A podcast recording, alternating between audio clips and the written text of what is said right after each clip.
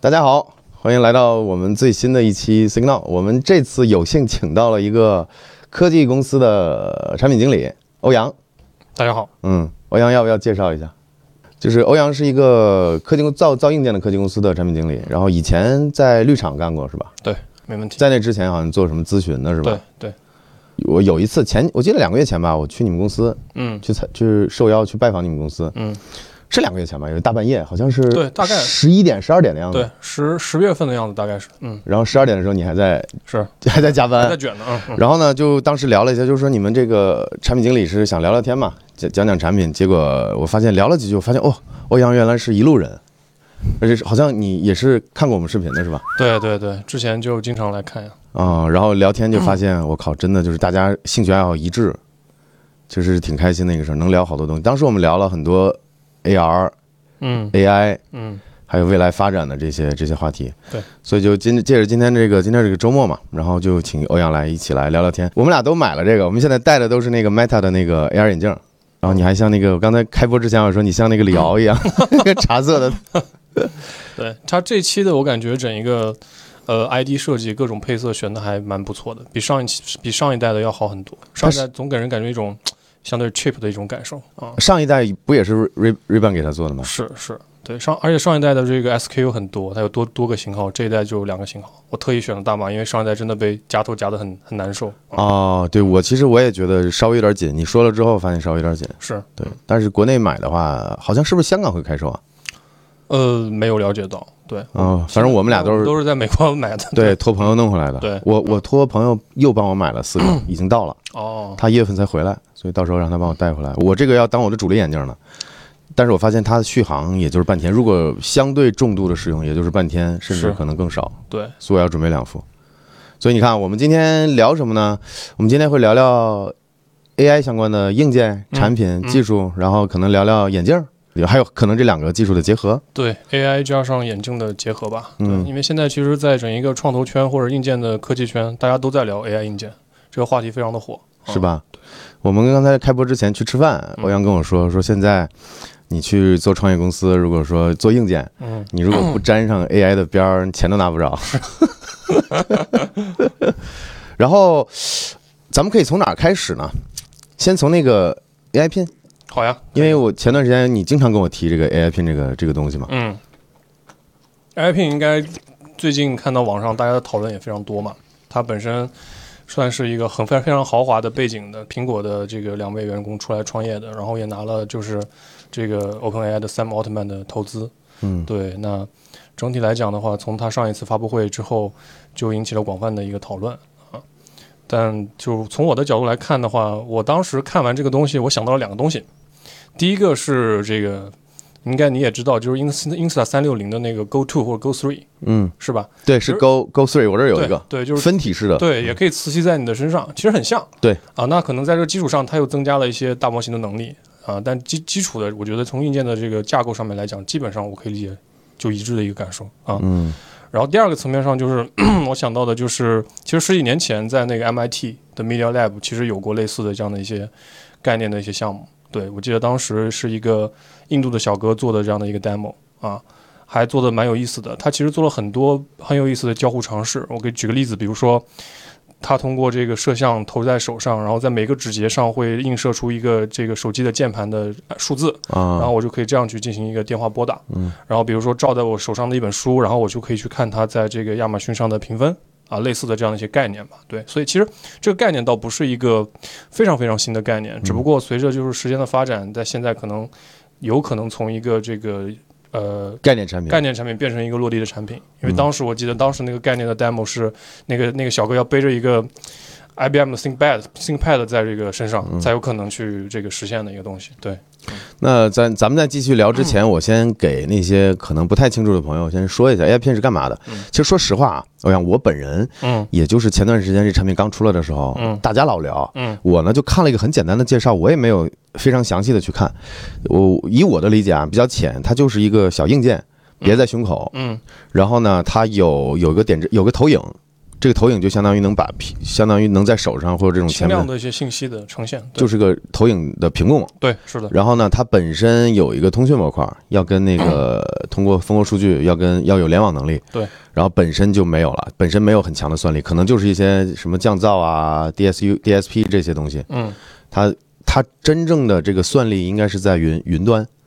比如接入大模型，我问他个什么问题，他做好这个云识别之后发给服务器，服务器对帮你去跑一遍大模型，把结果给你传回来，嗯要么以这个图像的形式打在手上，嗯要么就是有有声音播放的能力吗？对，有语音播报的能力，啊，它就是干这个。那简简单来说，它就是一个这种 AI 眼镜儿，AI 智能眼镜儿的一个胸胸针版，胸针版，对，可以这么理解可以这么理解，对，啊。就给大家介绍一下这个东西，大概就是干这个的。嗯然后我们吃饭的时候，其实刚才跟欧阳也聊了一下这个我我的看法啊。我记得你跟我说它卖多少，六九九刀对，六九九起售，它有众多诸多的这个配件，还有不同的这种配色，就是它比如说加了 Chrome 的边框的，可能七十九，类似这啊样，嗯这种。那以我的浅见啊，我我虽然说希望这种产品能够铺开，但我觉得首先它这个价格，二它的这个功能，我觉得它是一点机会都没有的。它可能就是有点像某个新的品类的产品出来，然后展示一个宣传片儿，它能干嘛，嗯让大家很 hype。仅此而已。我觉得没几个人会买的，嗯因为我瞬间能想到几个问题。首先，第一，它续航不一定架得住，对，它很难满足全天的续航。对，你要对比智能眼镜的话，眼镜你是至少有个眼镜盒这种形态的东西，嗯你可以补电。那这个东西你就搞不好充电宝放口袋里，你还要别出来。就是相比眼镜来说，它应用场景相对来说对用户的挑战更大，因为对很多戴眼镜的人，嗯那就佩戴没电了也可以当眼镜戴。嗯，但这个东西呢，他就得老想着我这是一个额外的配饰，我要戴着。就算那些不戴眼镜的人，他有些戴无边框的眼镜，他也会觉得这是个配饰。你你这个 AI 片装在这儿，它配饰也算不上。嗯所以这是我的第一个看法。第二看法就是它的这个交互，就是在这个位置，首先做那种声音和识别，它可能比眼镜还远。对，这是一个问题，准确度，嗯然后呢，过滤周边杂音、定向收音这个问题，它也没办法做很好的阵列。你就说眼镜，你天生可以做阵列的，对比如说后面的上那个那个那个麦克风是可以做，呃，叫什么抑制环境音的，你嗯可以收只收环境音，前面的有指向性朝下的可以收你自己的音。嗯那这个产品在声音指向性这一块儿可能会差一点，或者天生它做不了很好的阵列，嗯这是第二个问题。还有的还有一个交互的问题，第三个问题就在于，呃，它这种投影其实很 gimmicky，就包括刚才你说的那个 MIT 那个，对。其实就是说你，你以前我考虑过这个问题，就比如说你做交互的时候，因为我是搞交互出身的，比如说他把屏幕打在你手上，嗯你首先，乔老爷子就说过，哎，我记得乔老爷子还说过什么，这种让一切让人类把手悬空悬浮在空中的这种交互都是都是反人 类的，对，它至少没办法持久，是就你一下两下可以。嗯，但你想，我如果打个字呢，我回个信息呢，我看个东西呢，其实很累的，凭空是举个东西，是你还不如手个举个手机 呢，嗯你空着举很累的。然后呢，就还有它，比如说很难做精确的这种点触和回馈。嗯如果你比如说你在手机上，你甚至可以感受到震动嘛，嗯比如说键盘的震动啊，或你实际按上去，你至少是个屏幕嘛，你对这个相当于在手上点，你也不知道点到没点到没，是它很难做这种精确的判断。所以我觉得种种种种这种细节，这还是我临时能想到的。嗯就更不用说其他的一些东西。你怎么看？我反正我我希望这种产品能嗯，能火起来，嗯嗯然后推动这个 AR 啊，呃推推动这个 AI 啊和技术的发展。嗯但我觉得它标啊，第四个点就是它这个定价，OK， 七百刀，对，七百刀，咱们 Ray-Ban 眼镜才多少？才二九九二，九九，对。所以你可以聊聊你的看法。对，我觉得就是我比较喜欢跟 AK 聊的点是在于说，我觉得是属于身边的很少是是有像 AK 这样的朋友是对技术的边界有认知的啊，啊，因为你会发现，其实现在大家都在广泛的讨论资本方呀，包括说从业人员，但其实我觉得包括消费者也是一样，可能对于他的。他的他的局限或者他的瓶颈还是没有太多的概念，技术上的概技念，术上的概念对。说实话，真的是这样。我们也可以来一个来聊。你刚才第一说的这个续航的问题，对吧？续航的话，其实我看了它在官网上的具体的 spec，嗯，那也去从中了解了一下，就是它用的应该是一个 SM 七幺二五的八纳米制成的芯片，那这个基本上是一个手机的芯片了，再加上它的这个 modem 的模块，它要去做 E LTE，那续航肯定是非常非常拉胯的。即便是说它没有屏幕，用的是激光镭射的这样的方案，嗯，但与此同时的话，你也会发现，呃，我觉得他们的设计师也是思考过这件事情的。他用了一个磁吸的方案，就是它是这个胸针前后会有一个磁铁的部分嘛，但后面那个部分其实是一块独立的电池。哦，然后后面那个部分是可以，你可以单买的，你可以多买几块。也就是说，OK，我吸完这块之后用完了，我就再吸另一块嗯。对，所以它是前面有电池，后面有电池，通过这种方式来增加它的续航。嗯，啊，所以续航整体来讲，我觉得一定是拉胯的。但是如果通过这种换电的方嗯案，maybe 可以达到，比如说一天八小时到十小时的一个、一个使用了。嗯对。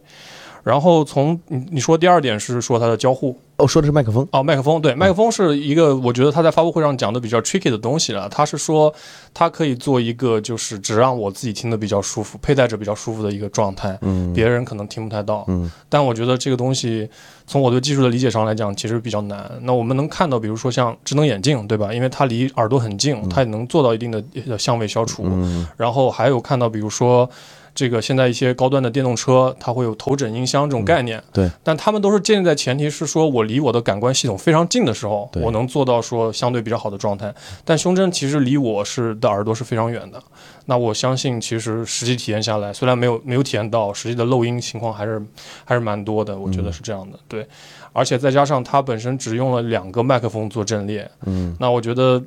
我觉得这个世界没有魔法，就是这就是你说的认知嘛，对，大家知道这个这个产品是用了五颗麦克风的。对，那即便是这样，其实我们在测试的时候，比如说我在骑车的时候，我要去把它喊出来，也是有难度的。那对更别说，我觉得两颗麦克风在各种嘈杂的环境，对在地铁里，在这个户外的一个感受会是怎样的？对所以这块儿我觉得挑战是蛮大的。对，交互这个层面的话呢，我觉得我们不能去忽视一件事儿，就是呃，用户在户外或者在多人的场景用语音交互，还是会有心理的很压蠢力 是吧很蠢的， 对。就偷偷摸摸的这样对着你的这个这个 胸口去说话嘛，其实其实蛮奇怪的，其实蛮奇怪的，尤其是女生，嗯，对，跟左边的大白兔，右边的大白兔， 对，那那那他有一个补充，就是他手上的这个投射的这样的状态，但但就是我在网上看到，呃，一些一些用户其实有用到的，也也前沿的科技媒体可能他已经有体验到的，会发现他做一个很简单的任务，比如说在我的通讯录里面找到一个朋友，然后跟他 say hello，他可能整一个交互的流程有十 几步。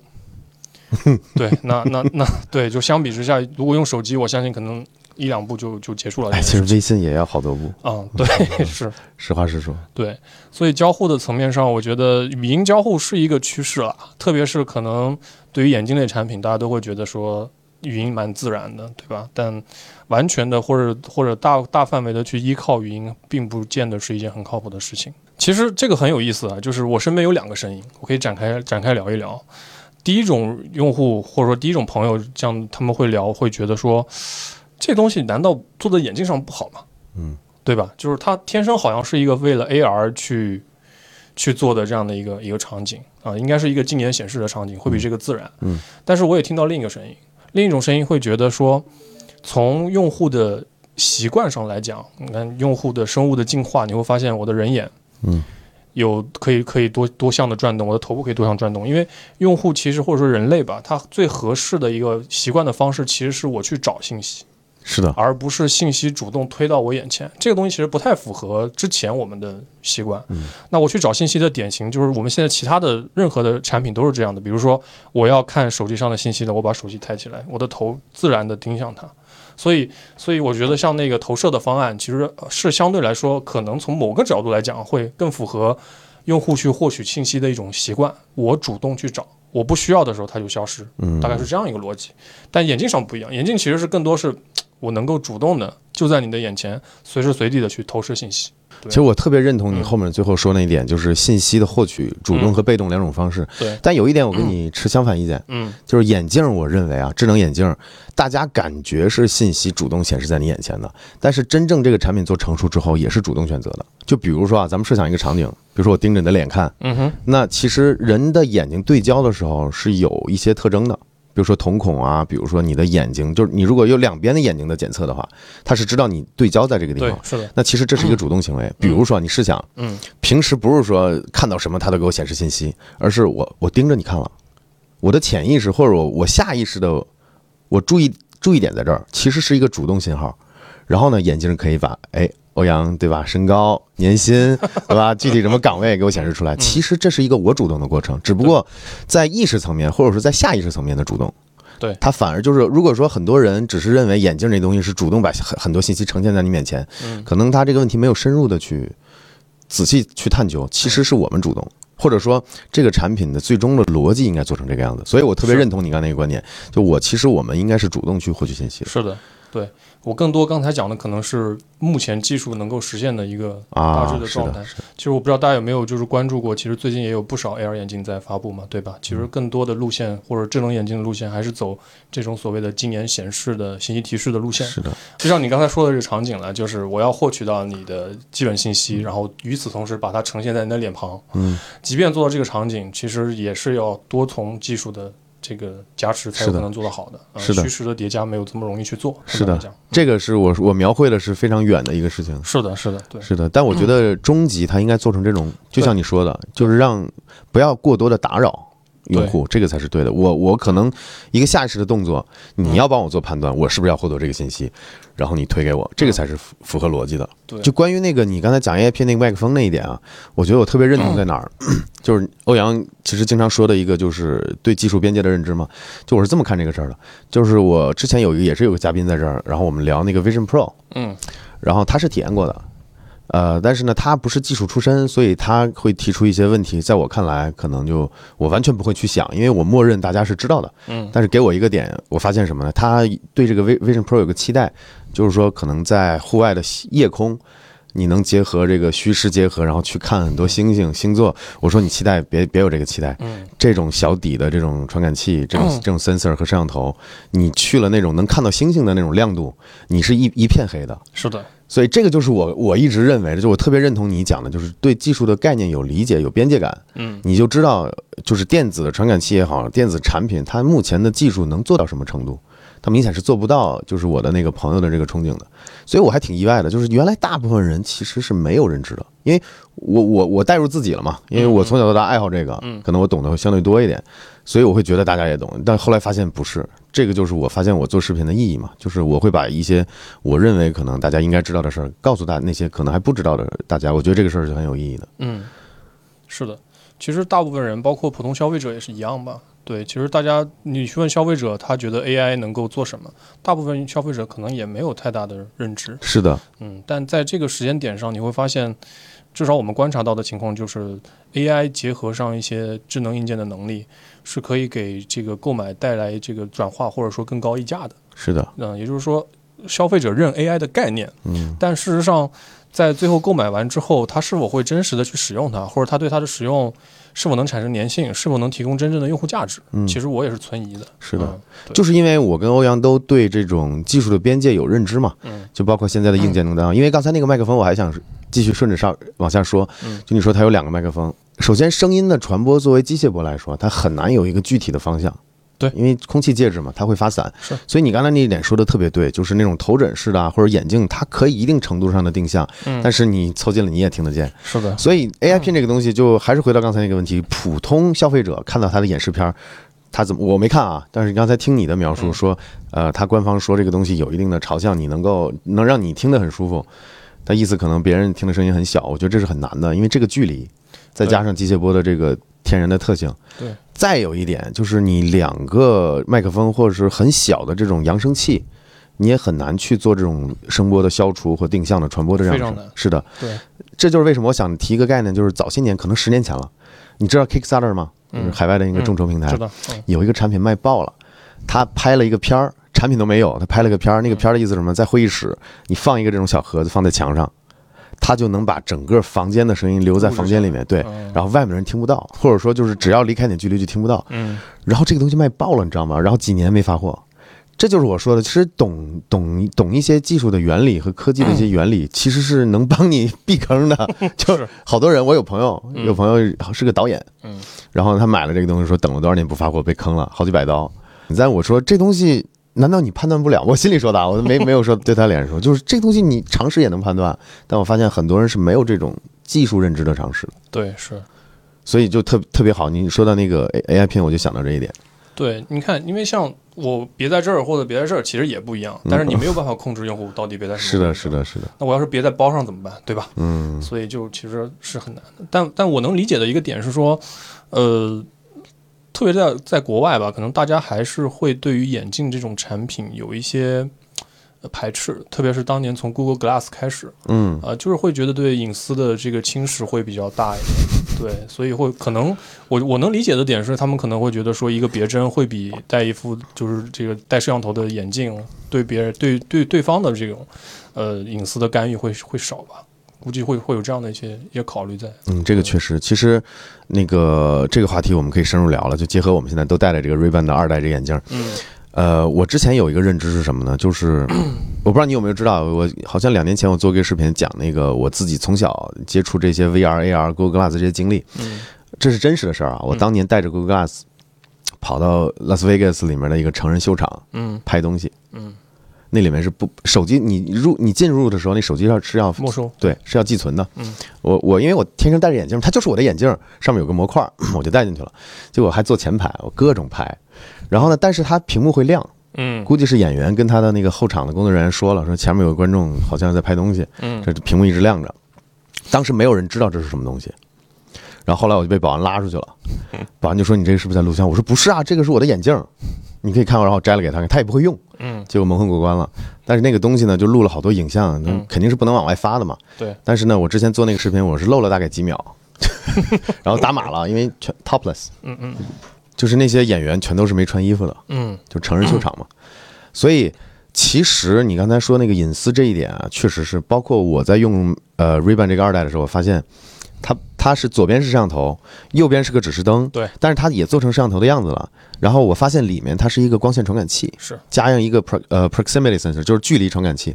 甚至更骚的是什么？你录东西、拍东西，这儿指示灯会亮的同时，你如果做了遮挡，就会停止录制，它就会停止。嗯再加上你去想，那个 Facebook 早些年也爆出过一些什么隐私啊、什么用户数据啊这些这些东西，它肯定特别在意这个。非常在意，嗯所以这个东西，我觉得它能做作为一个硬件公司，它能做的已经做到头了。但实际上对我们来说，这可能超声波汉吧。就我们如果把它拆开或怎么样，把那个灯去取下来就好了。 是一样的，对，是的，其实这个东西我觉得将来会成了一个很大的问题，就是偷拍你防不住的，尤其是现在摄像头这么小，而且我之前我带着一个朋友出差去上海去了几天，然后也是高强度的在用这个眼镜儿，嗯，我发现朋友给我的反馈是完全没有注意到这眼，哪怕我在拍摄的时候，他说也不明显。是的，对，它虽然灯会亮，但这 种咱们这种环境，我拍东西你可能能注意到，因为暗嘛。但如果说白天或者什么，根本没人看得到。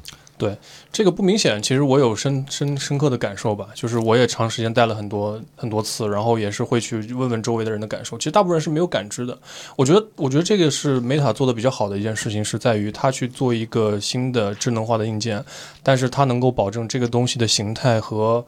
人们过往认知中的形态是很相近的，所以你对它的感知会很低。再举个例子，比如说前段时间应该也挺长时间，小米发过一款拍摄眼镜。啊，那个很大，对，我觉得那个那个，其实我觉得是个人都能看出来那是在干啥。对，差一点，我觉得还是存在的。对，嗯，所以我觉得将来这个是防不 住的，因为我是这么理解这个事儿嗯的。现在我们可能是处在一个轻 AI 的一个年代或技术年代。对，以后呢，AI 什么叫 AI？就是人工智能，它有人工这个东西在里面。那我们人的五感，它至少要。就人的视觉，它是肯定要有类似的这种方案的，嗯听觉肯定要有方案的，不然你算什么 AI 啊？对对吧？你得对对事物得有感知，那必然你会将来会有摄像头这个东西。就包括 AI Pin，其实你你坐在这儿，你也很难说它没有摄像头。就如果说真要做的话，嗯，对吧？这个形态也是做得了的，所以我觉得这个防不住。就是你或者你这么理解，AI 就相当于一个长在我们脑子，就长在我们身体里的另一个人一样。对另对其他人来看啊，比如说现在我在跟你聊天，你是知道我戴着眼镜了，对吧？就是我看到了，他也能看到。我觉得将来这个一定是拦不住的，就可能会有各种各样的法律法规，但是你突破这种手段太容易了呀，你知道吗？日本，日本的 iPhone 是有一个专门的法律规定的，对，要是要想声音，哎，对，嗯快门儿一定要有电子快门的声音，哪怕你静音，哪怕你把音量调小。嗯，但这种东西，你说我要真要偷拍一个天天真的就偷拍的那种惯犯，那我把扬声器给他妈拆了不就完 了吗？蜂鸣器拆了不就完了吗？是总有办法的。对，我觉得这个，我我甚至我会觉得啊，在接下来五年到十年的时间，你如果想提升人类要想飞升，或者说提升进一步提升靠靠科技来解放生产力、提升效率，你必然要牺牲你的隐私，你没有办法。嗯，或者这么说，就可能很多人现在可能跟我观点不一样，我觉得你的隐私没有那么重要。你你又不是国家政要，你也不是什么什么，太别太在意我我这可能很得罪人啊，我觉得不要太太高嗯高看自己吧。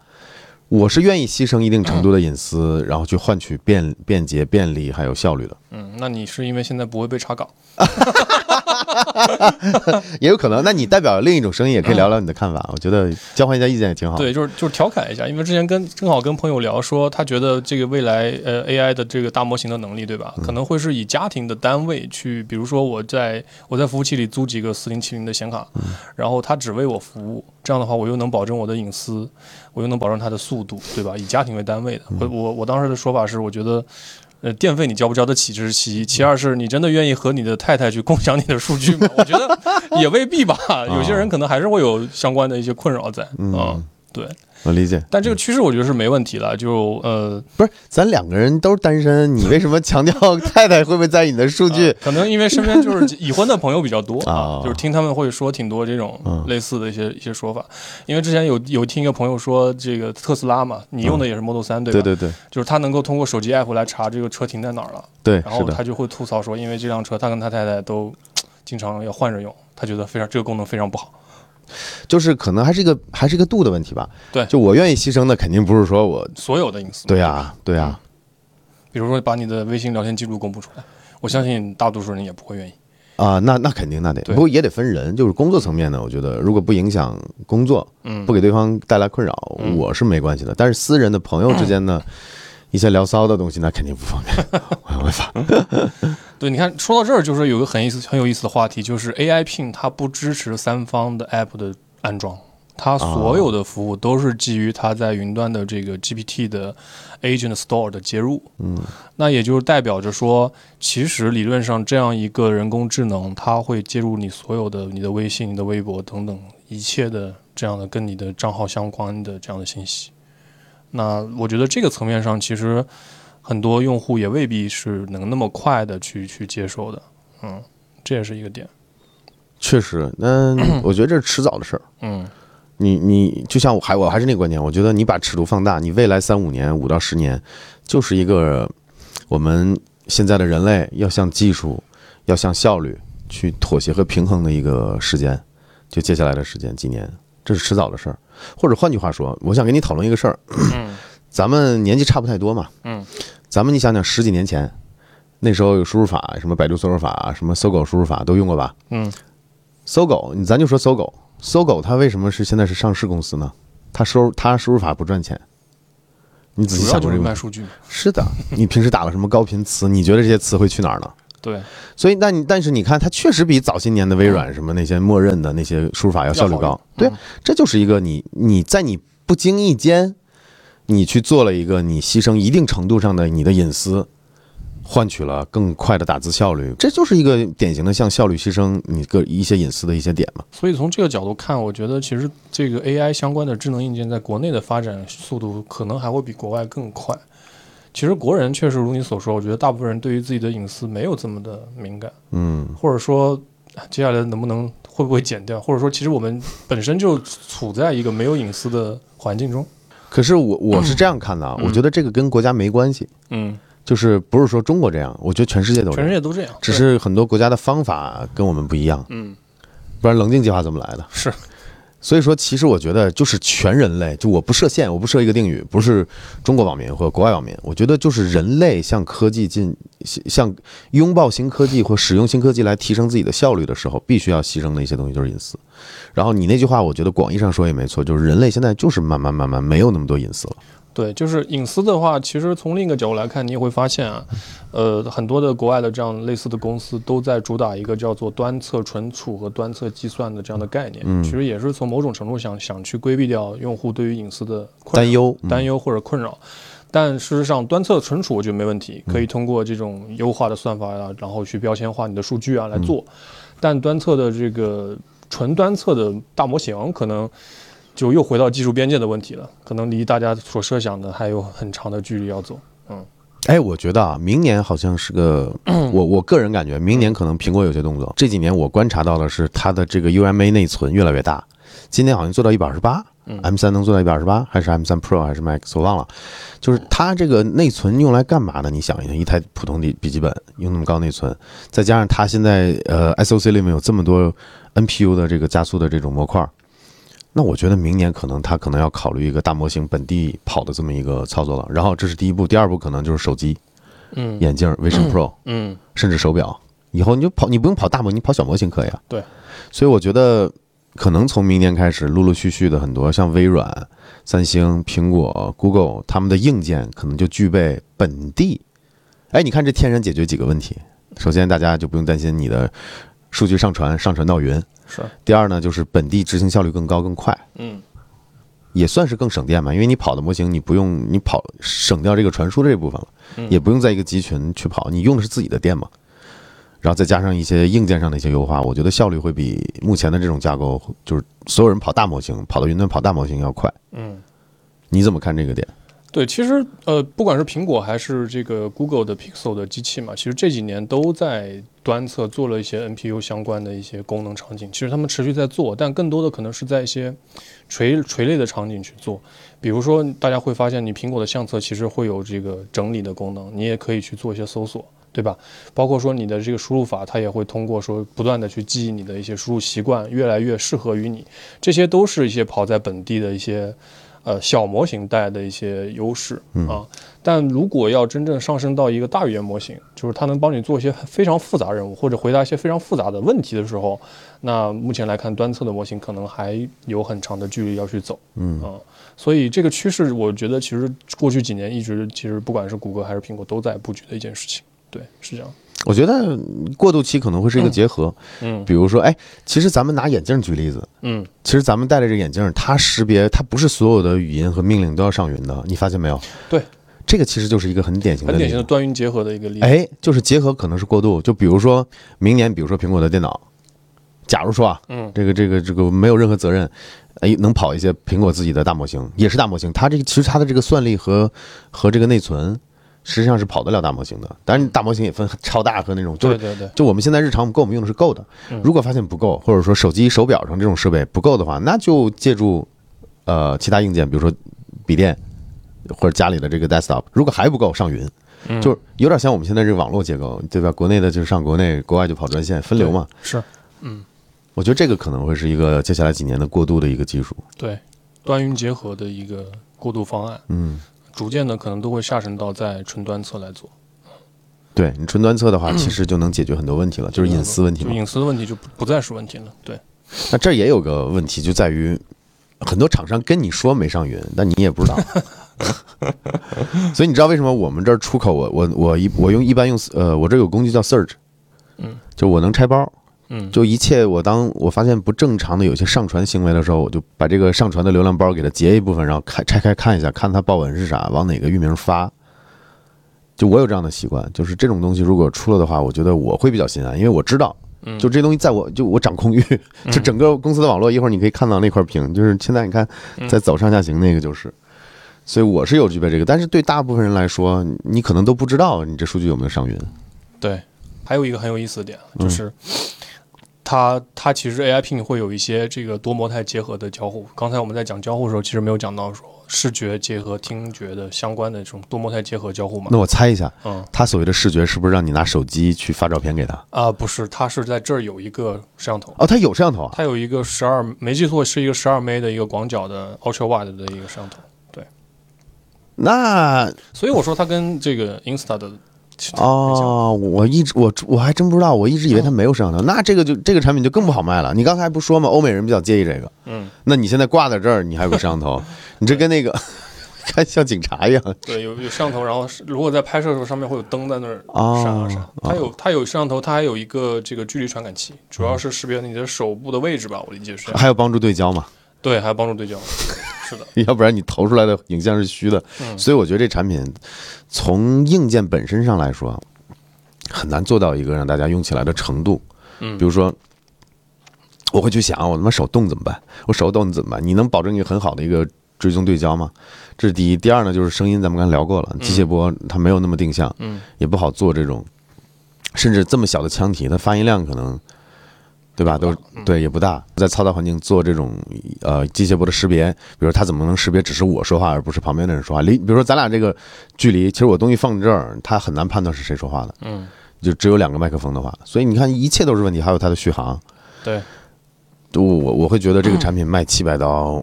有点像当年我看那个 Kickstarter 上卖那个东西，就是往这儿一放，屋子里声音给你消掉。嗯，就这种这种，我觉得有一点像。我可能买，但是我买之前我就知道它的边界、它的能力、天花板很低，嗯，它一定达不到它宣宣传片儿那种构想的那种，嗯，那种场景。我觉得大家觉得它火，还是觉得它具备了一个全天候的个人化的智能助理的概念嘛？但事实上，呃，我们就就抛开说硬件的一些限制来讲，就是它的整个背后跑的这个 GPT 的大语言模型的能力，其实也是很容易犯错的。嗯这个也是可能大家没有认知到的一件事情。现在的大语言模型还是很容易说谎或者说犯错的。嗯，我记得很清楚，就是他在这个发布会上讲到一个场景，那个创始人手手上手上抓了一把坚果，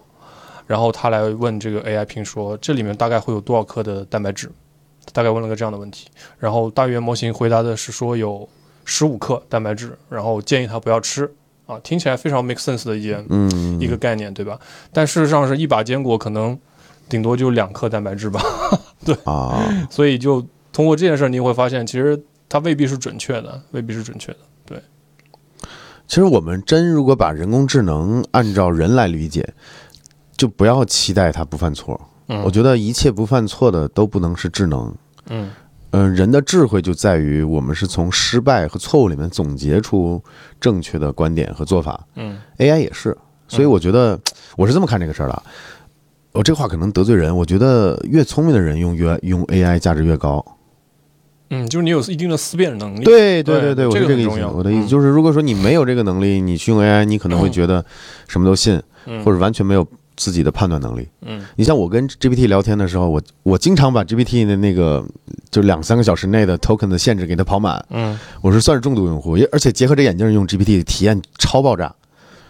然后我刚才说哪儿了？就是我经常会跟他聊天嘛，聊着聊着，我发现我经常纠错纠正他，嗯就是我能发现，我立刻能发现他哪些点可能说的不是我要的，或者是不对的。其实我觉得你就把它当做一个具备，就是我觉得很多人对 GPT 或者这种类似的大语言模型有个期错的期待，就是这科幻电影看多了，就是这东西就是没错的，就是绝对是正确的，或者说它一定是最靠谱的。实际上不是，你把它理解成一个能快速搜集、整理网络上大量文本资料，帮你做提炼的一个工具。因为网上的东西本身也有可能是对的，有可能是错的，对对吧？网上还有传我各种不实的消息的呢，对吧？那也在网上，那难道你网上的东西是真的吗？那也不是。所以我觉得你它还是一个相当于把你人类主动在互联网上搜索、检索信息的过程，给你做简化和搞提炼的这么一个工具。你这么去理解它，嗯，我觉得就不会有太多过分的期待了。嗯。但如果只是一个这样提炼的工具，我我想问的问题是，为什么它是一个 PIN？它为什么不是一个手机 app 或者是一个 web search 的应用？因为方便啊。嗯我还记得最早咱俩刚开始聊的时候，你说，你说呃，做个什么事儿要十几步，朋友好像通过眼镜要干嘛，嗯对吧？其实多一步你就筛掉了可能一半的用户，嗯就是你想是不是这个逻辑？包括我为什么刚才我跟你说微信也是，你要拿打开拿出手机，一个动作，解解解锁两个动作，点微信三个动作，找到这个人拖拉什么的四个动作，嗯，然后呢，你要把手放到最下面的那个说话按钮五个动作，说完松开，一七八个动作没了。嗯所以你看，回到这个你刚才说 AI pin 这个过程，它语音交互虽然说有尴尬的地方，就是公众场合上就很蠢嘛，但是我一直想传达的一个点是，如果这个人跟你对话的时候，这种交互特别自然，你其实一定程度上能消除你这种尴尬感。为什么呢？你就像打电话一样，对吧？我戴个蓝牙耳机，我打电话，我跟朋友是该怎么聊怎么聊。我在公共场合，我也会就可能盯着目光无神的盯着前面，然后再跟朋友说话。哎，你到哪儿啦？怎么怎么着？这很正常嘛。嗯。但就是因为现在的 AI 可能或者说某些产品还没做到让你有这样的体验，但是 GPT 做到了。就我戴着眼镜，嗯我可以不觉得尴尬的在公共场合。我直接就像，因为别人不知道你在干嘛，别人以为你在打电话，因为这种蓝牙耳机也有，华为也做了。对，那我就可以认为别人可以认为我在打电话嘛。那这 ChatGPT 它做的这种拟人的这种交互做的特别真之后，你会忽略掉这一点，嗯，你会很自然地跟它对答如流。然后你看它的交互在哪儿，就只有一层，就是就是说说它的触发词，嗯或者说黑 Meta 这种触发词，嗯，然后你就可以开始语音交互了，就不像这个手机啊或者发信息什么的有这么多多步，所以 AI Pin 理论上可以做到跟眼镜类似的体验，只不过它的限制在哪儿呢？就是距离、音频的距离、对续航、佩戴的不舒舒适感，或者这种很奇怪的感觉，眼镜会自然很多嘛，再加上它高昂的售价，再加上它这种投屏，我觉得它屏幕都没必要做，实话实说。嗯那可能我认知比较浅啊，到时候我搞一个样品，我也可以去去试试体验一嗯下。但我觉得你让用户举起手来，本身就多了一层交互的一个一个那个什么，就是语音是最自然的，就像真嗯正的 AI 应该像人一样嘛。欧 A 欧阳老师，咱吃点啥，而不是嘿欧 阳，然后你说在呢，然后我跟你说咱晚上吃点啥，这他妈就很蠢了。是，对，但我觉得 AI Pin 去做一个显示的部分，可能也是嗯没有办法的办法吧，因为用用户获取信息的渠道还是有很多的，那么视觉获取信息的效率其实跟音听听力来讲还是有蛮大的这个差异的，因为听力毕竟是一个串串行的逻辑，嗯，视觉是个并行的逻辑，是的，对吧？这也是为什么就是这种这种单色的这种投射，你还是依然会觉得说没有手机屏幕性感，因为手机屏幕的素质更高，它能够同时间给你获取到信息会更多。而如果纯粹只有音频的时候，我觉得它的信息密度会降低非常多。我用这个眼镜时我也遇到了，对，就是你说的这种串行并行的概念，是确的实，所以眼镜的优势是在于说，在音频的基础上，我们还可以不断的增加显示的部分，对吧？可能看起来不会像在投在手上这么的局限嘛。对对，因为今天吃饭的时候，你也提了个很好的概念，就你你说，大部分人，包括你在国外的论坛上看到，大部分人讨论这个眼镜，没有人讨论这个眼镜的 AI 的功能，嗯讨论的都是拍摄啊、音频啊这一块儿。对然后当时我，你还记得我怎么跟你说的吗？我说这样才是对的，因为你为了让大家接受这个产品，你不能切小部分人的需求。嗯，就比如说咱俩这样的人会去研究它的 AI，包括拿到这眼镜之后，咱俩还互问，就是你那个你这激活了吗？呃 激活了吗？你这个有这个功能了吗？嗯，嗯然后我当时折腾一晚上，我换线路，然后重新 factory reset，然后嗯再换线路，换它是三层还是四层，反正最后我给弄出来了。嗯，所以 我们这样的人，其实，在这样的小众产品里面，我们也是小众。真正大部分人用这眼镜是干嘛呢？可能拍摄、听音乐，然后本身是个不错的配饰，Ray-Ban 也是个品牌在，嗯，对吧？然后在这个功能的基础上，哎，有一点 AI 的功能，哎，你是时不时的你可以用一下，嗯，这个才是让 AI 或者说这种新形态的这种产品去走量。其实小扎这一步走的是对的。嗯，就是是它是市面上我见到的，真的把这种智能眼镜做成眼镜形态的东西。对你像之前我看过，我用过一些呃，你像什么那个 emo 之类的，emo 也可以做的还可以。就是有些眼镜，尤其是那个 AR 看片儿的那种内容消费型的那种，嗯像 Rocky 他们做的那个，相对来说还是没办法带出门的。嗯因为相对来说你要考，你要把芯片塞进去，你把电池塞进去，所以它的，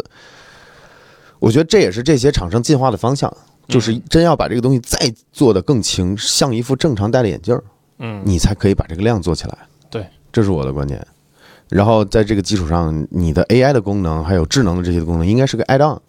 对，其实你说的是一个在智能眼镜领域的一个传统的进化路径吧，就是从轻往重的做，对吧？对，那不管我们做成什么样子的眼镜，它首先要确保是一副可以日常佩戴的、舒适的、没有那么奇形怪状的眼镜。是的，呃，那么开始它可能会先从比如说音频的能力开始，逐渐的加入，比如说视觉的拍摄能力、哎感知能力，嗯再往后面可能是更加复杂的，比如说你的眼动的追踪啊，嗯，然后图像的显示啊等等，甚至是再往后面，因为可能在这个位置还能够做一些，比如说你的一些心率的监测呀，相关的一些东西啊，从轻往往重的去做啊，大概是的这样的是的一个一个路径，对，但是你看啊，你刚才提的几点，每一次要加一些新功能，它要加的硬件还有它的体积都是要 对，是的，这很难做成做成这种眼镜。所以你看 Meta 他嗯们其实这眼镜做的很像那个真实眼镜，这个边框还是很粗。对这是第一，第二还是没有显示的嘛。嗯，第三，续航还是很拉的。 对，虽然就是 AR 用的 AR One 的芯片啊，但事实上我们体验下来，你也会发现续航还是不算好。就我们可以对比一下，比如说华为的音频眼镜，包括小米出的音频眼镜，它基本上现在续航已经做得非常好了，全天候的佩戴没有太大的问题。所以可见说，呃，它不管是端侧的一些这个算力啊，或者算法，或者是它的这个视觉拍摄这一块儿，对于它的续航的影响还是蛮大的。哎，这个话题我想展开跟你聊一下。嗯我个人的体验，这眼镜我用两三周了嘛。嗯我个人的推测啊，它 E AR 一的就是里面的芯片里面应该是有 BLE 和经典蓝牙的，对，是，所以我觉得它可能最大的问题在哪儿？它只要保持跟手机的连接，嗯如果只是音频的话，我是可以纯走 BLE 的逻辑的，就是很省电。嗯，我出声了之后，我这边才才有功耗。平时待机可能就是小几毫瓦，甚至可能更小的功耗。但是呢，它平时要做网络连接，我不知道这块儿我已经好久没蓝研究蓝牙了，它网络连接这一块儿是不是走不了 BLE？可能是激要激活经典蓝牙的部分，所以它待机续航就上去了。它不得不像它其他的功能，就是除了音频的 BLE 超低功耗蓝牙，它可能网络这一块儿可能功耗大一些。嗯就是它导致网络哪怕现在没有再传输，但是呢，它的这种连接方式走的不是不是 BLE，可能是经典蓝牙，嗯它功耗就上去了嗯。就是经典蓝牙和那 BLE 可能差大几倍，甚至十几倍。嗯，这是一第一第一，第二呢，就是它的麦克风好像要做这个 always on always listening，可能也是个吃功耗的地方。嗯所以我觉得，如果它没有连手机的状态，如果你只是把它当做呃拍照啊，或者待机啊，或者说只是用来听音乐，连个蓝牙的这个手机，手机没通网，我觉得啊，哦不嗯，它连了手机，它就经典蓝牙和 BLE 可能都开了。都会开，对。但所以我觉其得实你可能不会时刻在访问网络，只有当你有比如说语音指令，特别是你去调大模型的时候，对才会有这个网络访问嘛。对，但是它因为我不知道啊，是不是网络这块没有没有 BLE，就是你要跟手机建立一个这种 PAN，就是 Personal Area Network，它可能调用的就是经典蓝牙。我这个我好久没研究了，因为以前我记得音频是很多年前就是 BLE 了，嗯就是早些年蓝牙二点零、三点零的时候，包括有 EDR 什么那些东西的时候，它其实哪怕你没在播音乐，功耗也挺大的。后来就是为了解决这个问题，包括鼠标键盘都支持 BLE 了，超低功耗。嗯，但是网络这块儿，我说网络这这部分的话，理论上它应该像类似于这个手机和智能手环或者智能手表的这个方案，应该是一个蓝牙中继的网络方案。嗯，这个方案确实没有办法走 BLE 的协议，啊，理论上它应该走的就是经典蓝牙的协议，在做这个事情，啊，但呃这块儿其实我们之前也有做了啊，这块儿其实要做的像 Meta 这么稳定，还蛮有蛮有这个沉淀和功夫在的，挺吃技术的吧？对，挺吃技术的这块儿，嗯所以我觉得这个眼镜的续航，我体验了这两周，我开始的感觉是是不是芯片功耗太大了？但是后来发现，其实可能不完全是，可能是这个它不得不上向一些通讯标准去妥协，嗯，可能是因为它的麦克风阵列，麦克风的功耗虽然不大，但你架不住五颗呀，对吧？然后可能七七八八的就导致它的整体功耗嗯还是说不低的，就是它续航，你你个人感觉怎么样？我是觉得重度使用两三个小时可能就没电了。对，就是假设你比如说呃呃重度的在外户外拍摄，然后再加上去问一问大模型 Meta AI 一些东西，其实掉电掉的非常快啊。但如果你是只是听个歌的话，我尝试可能呃四四个小时左右。哎，我这个跟我体验哦差不多，听歌三四个小时问题不大。然后我带着他开过一个比较长的这个视频会议，那就是大概我没有记错的话，应该是视频会议一个小时掉电百分之六十多，大概是这样的一个逻辑。啊、其实还是嗯不不是表现不是特别好，我们呢每周，因为我们公司每周打球嘛，嗯打羽毛球。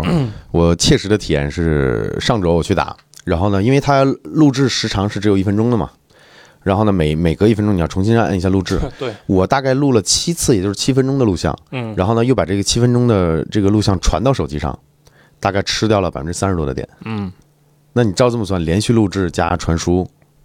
你可能也就是一半个小时到一个小时，就是录制这块儿，摄像头还是功耗非常非常大。功耗很大，对，所以他做一分钟的限制也，我理解也是从这个角度去考虑的。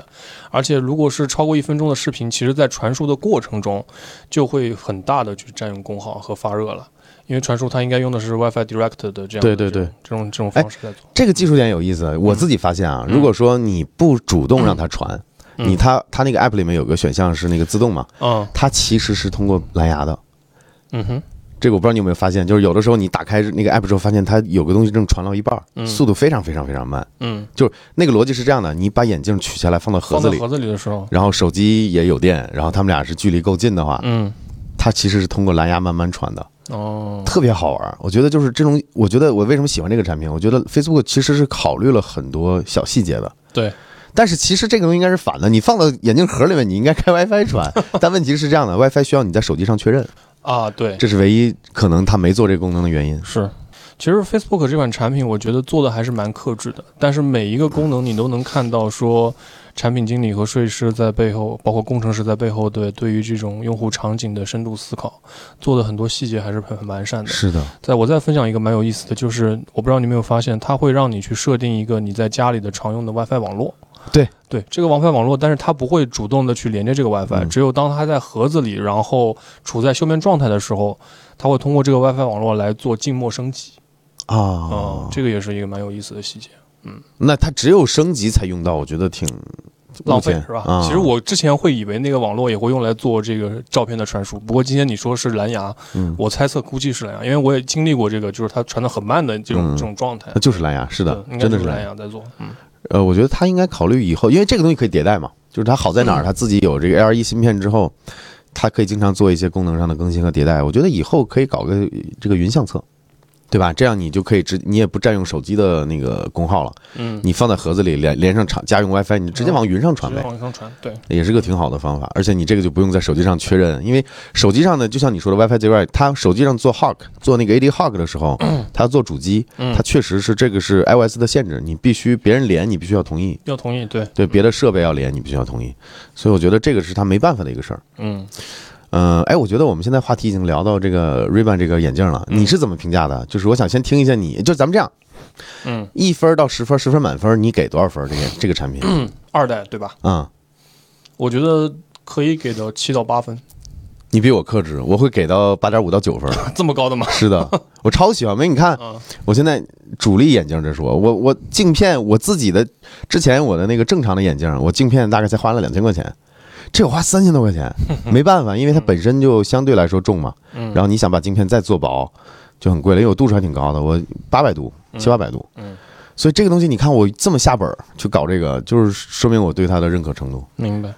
我觉得我主要的扣分点有两个了，第一个就是刚才我们探讨的这个关于续航的问题。我觉得如果它的续航能够再完美一些，或者至少能支撑我八到十小时的工作，我不需要把它塞到盒子里去，嗯，那我会觉得我能给它打更高的分。嗯，第二个层面其实是在于说，我觉得它缺了显示，会让我觉得有一点点小小的遗憾。嗯呃，就我依然觉得说，呃，这种信息的提示，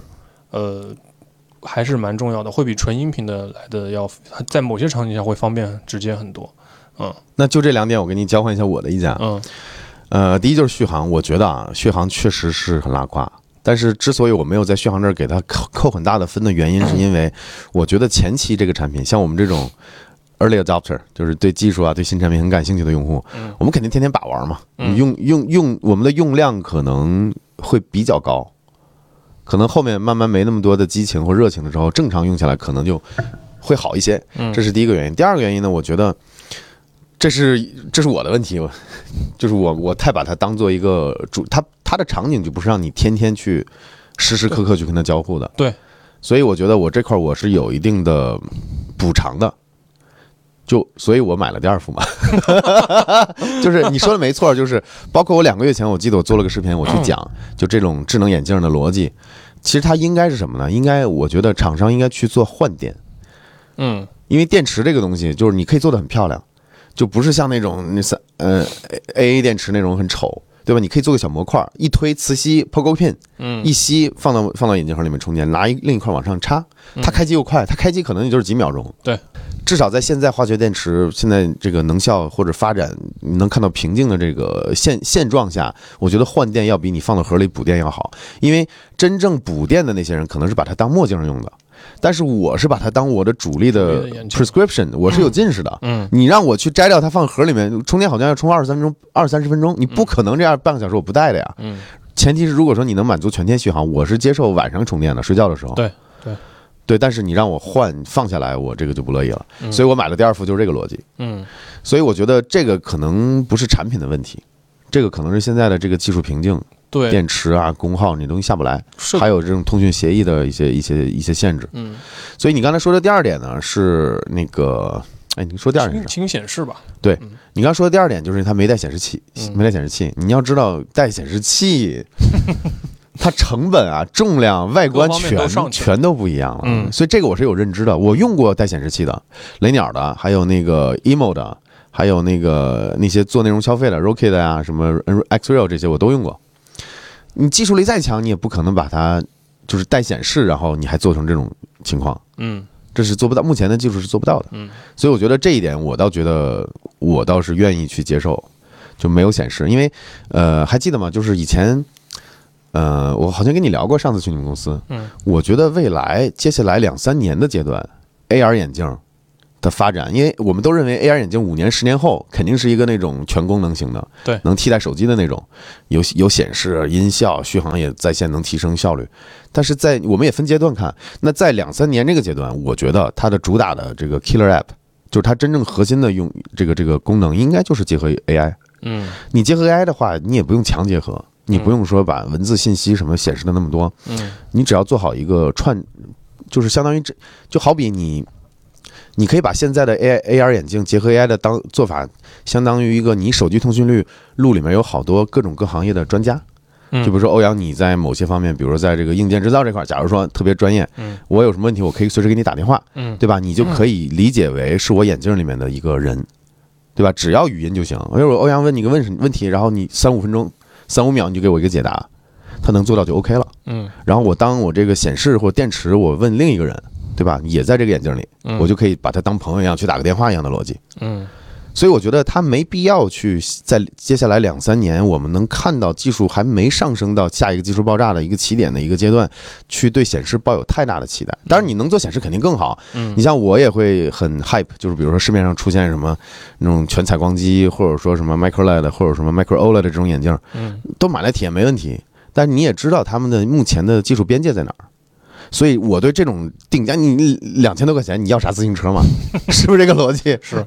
所以对，其实一副普通的雷朋墨镜可能也是一两千的定价了，是何的，况它还给了你这么多智慧化的功能，是的对吧？嗯所以我觉得应该，我我我我之所以给八点五到九分是这个来的，就是他能做到的这些东西还是超出我预期的。嗯他拍摄，我觉得已经超过我预期还不了。错，对虽然暗光表现差一点嗯，但是你这么小的底，这么小的摄像头，你你还有什么期待？对。说到拍摄，有个很有意思的，就是你有你有没有发现它的画幅是一个竖构图？是的，啊，我觉得还是就是就是 Meta 的产品经理在思考这件事情，还是想得比较深的。他之所以做竖构图，是因为不管是在 Instagram 还是像 Facebook 这样好的产品传上，嗯播，好传播，且消费端都在手机端。那手机端竖构图就是会比横构图要来的好一些。对，哎，嗯哇，产品经理就是不一 样，考虑问题能从 同样的产品经理的角度去考虑。嗯那我想呢是什么呢？可能我从自己的角度出发，嗯我会希望给我选择，嗯就是你你你可以默认是竖竖视图，嗯，但是你你你也可以调成横的。对它你你你有研究吗？它是那个传感器就是竖着排列的是，传感器是竖的排列哦，那没辙了，那没对辙了对。嗯我以为它是裁切出来的，没有。如果它是裁切出来的话，我会认为希望给我一个选择，因为我要它的横视图，我有我有我的用，因为人眼两颗眼睛，其实我们的周边视你野的，感知是很像一个横横向视角对的。我们上面上下的角度其实没有左右大，是的，嗯所以其实他做了个很反直觉的事情，但是你细细去思考，你会发现，呃，他们是想得很深的，啊，他们把整一个商业的闭环都给想清楚了，所以才会去做特意做一个竖向的器件的布是的，是的，所以说我觉得嗯产品经理这活儿我可能干不 了，因为是我我我老是我考我很多时候考虑问题从技术角度去考虑，我不从市场啊或者说这个嗯扩散啊裂变啊这方面去考虑。比如说前几天真实的体验啊，我眼镜随时随手录了几天的东西，嗯，然后我打开 Instagram，嗯它自己把编辑器做好了，就是它识别到你这是眼啊镜，然后呢有一些预设的一些给你做好的东西，然后又是竖屏的，你基本上剪辑就是一两分钟的事儿，是的，一个一分钟的片子就出来了。嗯然后发出去之后也是符合这种竖屏逻辑的，嗯对吧？它其实更好传播。你像普通人用了，就是沙滩上打个排球啊，看一下比基尼美女啊，我拍完了我就发出来了。嗯但是你横向的的话，在手机上可能就多一步，还要 crop，你还得考虑怎么去移动这个镜头。嗯所以我觉得确实你说的对，就是这个产品产品经理是其实是投入了很多思考的，对，他这个传感器竖着放也是有他的目的。有它有它的目的在的，包含说它其实一直打的都是一个墨镜为主的定位，也是因为我觉得他们看到了说它目前还不具备一个全天候佩戴的这样的一个呃潜力，对，所以再加上正好呃欧美的老外可能更多有这种短期短时间，比如戴上墨镜开车啊这样的一些一些场景和嗯习惯在。对，所以它会主打一个墨镜的，而不是一副普通的近视镜片的这样的一个一个哎一个感受。是的，嗯你说对了，因为我之前在那个 Meta 官网下单的时候，嗯，我填了我的那个那个验光的数据，嗯然后呢，没过两天给我砍单了，说我们做不了， 我度数太高了。 黄哥帮我定的，然后本来嗯订哼订单下完了，啊然后他后来就退款了，就说这个你这个我们没办法生产，嗯，嗯那明显他可能大家对他不是这个需求嘛，对，两三百度、三四百度可能能做，我这个可能就因为为什么我要在官网订呢？因为我不是第一副我不是已经在国内做了这个镜片嘛，嗯我不是我要买第二副做我的备用嘛，嗯然后呢，黄坤现在美国，然后当时我我就跟他说，我说我我把验光信息给他，你帮我下单。他说便宜，他说美国更便宜。我说不会啊，就我这个镜片花了三千多，但是在美国官网的话，按照我这个规格，他测出来的那个价格嗯又是最薄的镜片哦，嗯，好像是蔡司的还是我不清楚，反正最薄的，然后换成人民币才不到两千。哦我看我第一副我就不应该在国内配，我还挺开心。过两天给我砍单了，说我们做不了， 巨欢乐。所以你说的没错，这个眼镜你看它的外观 SKU，其包括你看你现在戴的这个，嗯其实标准的一个非功能性的眼镜，嗯，它可能是装饰或者起到一些就是这个这个呃也是是功能性，比如说墨镜，墨镜也是对属对于有功能对性，对对对对对，它不是按照我们的这个近视症的需求嗯对，去定义的，不是一个全天候的这样的一个产品定位吧？对，所以你会发现它包括它在盒子上面对吧？其嗯实，比如说如果我是一副近视镜片的话，其实我不知道你的盒子，反正我的盒子不知道到哪儿去了。对我从来不用盒哦子对，但但我的墨镜每一副墨镜我都会有盒子，对吧？哦因为它我我我会频繁的把它拿出来戴上，拿出来戴上。对，所以它在盒子上这次做的，我觉得也比一代做的好。一代是哦个比较大的一个盒子嘛，我明白了，其实正常人是这样的。嗯对就以前我也有一段经历，以前我在国外的时候也也有也有两副眼镜，一副是能变色的，啊、它中间有一层是氧化银，好像是它遇到紫外线之后会产生一些变化。但是那个眼镜我长期放车里，就车的那个上面不是有一个储物的一个盒吗？在那个后视镜那块儿。嗯结果呢，有一次我在哪儿啊？我在那个羚羊谷，应该是在内华达还是 Arizona，巨他妈热。我呢跑到那个跑去玩了，没换那个墨镜，墨镜放车里，车里面五十多度。嗯然后呢，里面这个全是裂纹，就 那那一层已经坏了，已经被坏了晒，嗯就是被被高温的搞的。然后那个时候我就不再戴两副眼镜，我觉得麻烦。嗯，所以为什么说我说这个眼镜应该是做我的主力，主力眼镜就不需不需要盒子了嘛？对，因为我全天戴着，没电了我也戴着它，嗯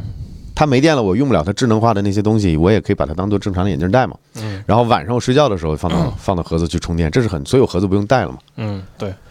哎，我我还发现还真是，哪怕是这种小众产品，像我们这样的人也都是小众的用户。你会给他配那个度数吗？没考虑，因为一我是本身近视不是很重，二是说它确实不是我的主力眼睛，啊、，对，所以我更多比如说出去周末出去晒太阳，出去骑车的时候，嗯，稍微戴一戴。可是你骑车子，你你又近视，两三百度也是也危险吧？在路上我可能习惯了，就是还 OK，因为嗯原、原来骑行那种专业骑行眼镜也是不带度数的啊、啊，我倒觉得还 OK，嗯，啊！我觉得我我那看来我比你还还另类， 我把它当主力眼镜用了，而且我还跟我身边的所有朋友安利。 是吧？嗯咱们呃说回刚才的话题啊，我讲到、咱们讲到那个它的那个摄像头，嗯是一个我特别喜欢的功能。我为什么给八点五到九分儿？还有一个呢，就是它音质还挺好的，嗯，这就让我就我觉得唯一的不不足就是音量小了点儿。对，因为这种空气传播的现在还是有局限性吧，比如说你没法再让它在这个地铁里用，嗯你在地铁里基本上它就没有，太吵了是吧对，它比起入耳式的耳机，它还是有局限性，嗯但它的指向性会很好，而且因为它离你的耳朵很近，所以其实音质的损失也没有你想象中那么大。嗯对，是的。目前最大的问题，我觉得还是一个这种开放环境下的一个一个主动降噪，它没有这样一个能力，这这个做不到呀这。是一个对，这是一个做不到的，对，但但但音频这块有一点我超乎我意外了，嗯就戴戴这个眼镜用了两三天之后，我真的觉得顾名思义 AR。它真的增强了我一些能力，我就已经我意识不到了。比如说，我戴着眼镜的时候，有的时候看个消息，回个消息，声音就是从耳边出的，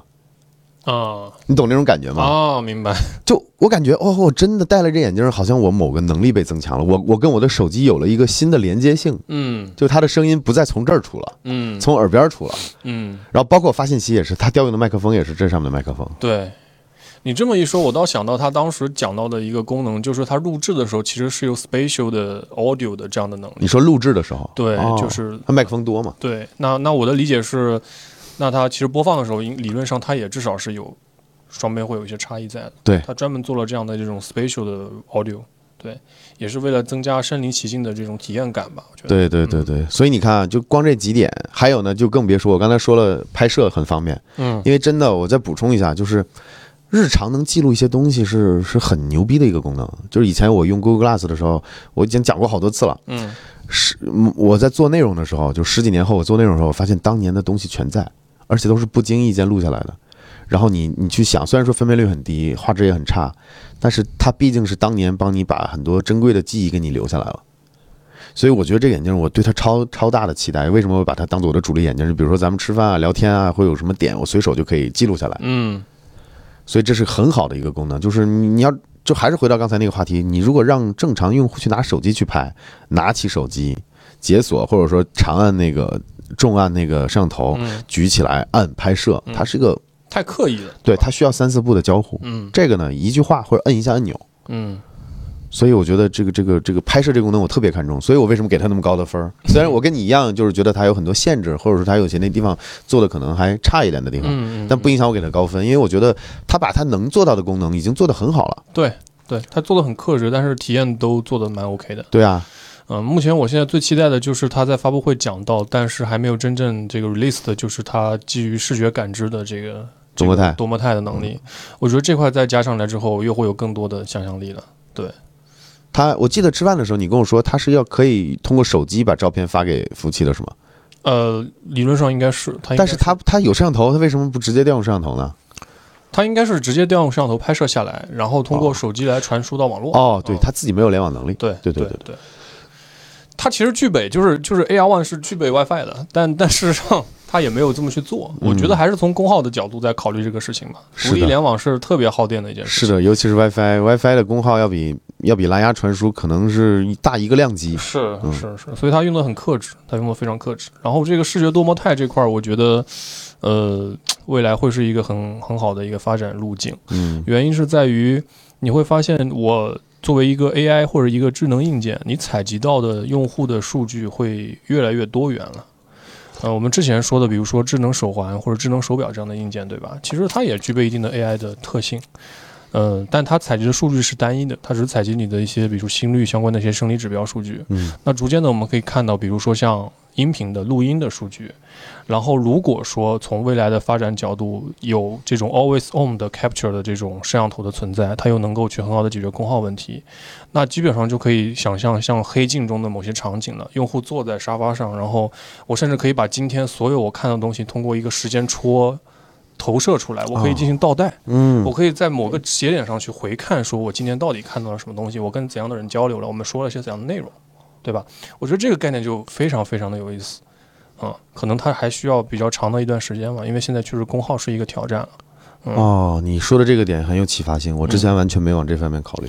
嗯我之前对 Meta AI 自己 Meta 的这个还没放出来那功能认知，只是这种语音交互问问题。嗯，我把多模态这个事儿我完全没考虑。在不同端侧去做基础，它的数据没法打通嘛，但眼镜其实你可以代表着你的 POV 视角。它可以真正的还原你真实在一天生活中所有的视角所看到的，不管是现实的世世界的信息，还是屏幕上的信息。我觉得呃欧阳你这个嗯看法就非常的完美，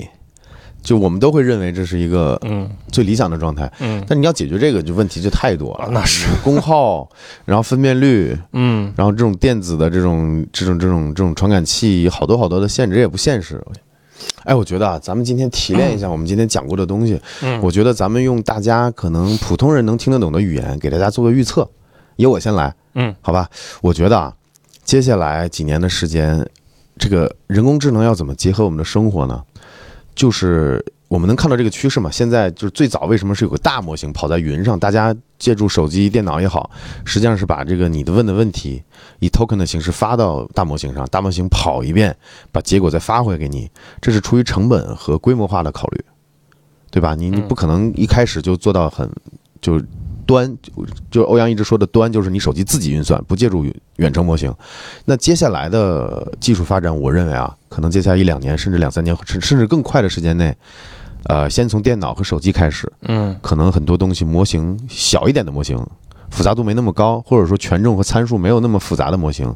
可能就要在端上本地跑了。嗯然后呢，就会解助解答你一些相对简单一些的问题。那复杂的问题呢，可能就要去还是要绕大模型的逻辑，嗯但这样呢更容易普及，加上再加上成本可控。嗯然后呢，在未来呢，在很快的时间也会借助眼镜。